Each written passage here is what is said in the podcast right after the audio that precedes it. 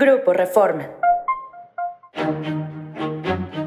Hoy es martes 16 de enero y esta es la Agenda Reforma. Nacional. Desafía a policías crimen organizado.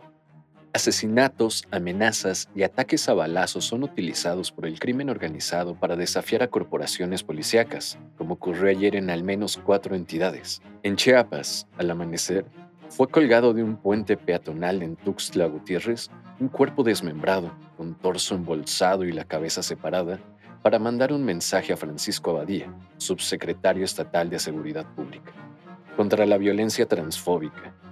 Con pintas en Palacio Nacional, integrantes de la comunidad LGBT exigieron ayer a AMLO frenar la violencia transfóbica y castigar a los responsables de las agresiones y asesinatos que se han registrado en los últimos días.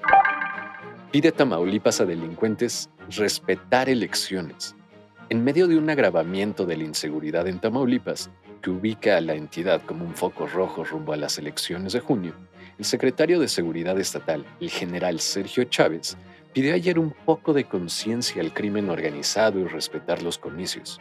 Cuestionado sobre que cinco de los ocho distritos electorales federales del Estado son considerados de riesgo debido a la narcoviolencia, el militar llamó a la población y hasta a los delincuentes a facilitar las campañas y votaciones. Asesinan a choferes y deshuesan camiones. La inseguridad para los permisionarios de transporte de carga terrestre está fuera de control. La delincuencia ya no se conforma con robar mercancías y las unidades para deshuesarlas. Ahora también mata a los choferes. Incluso, los patrones a los mismos hombres camión temen denunciar los robos porque los desaparecen, señalaron.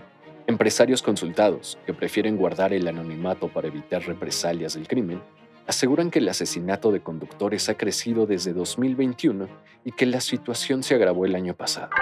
Síguenos en reforma.com, elnorte.com y mural.com.mx.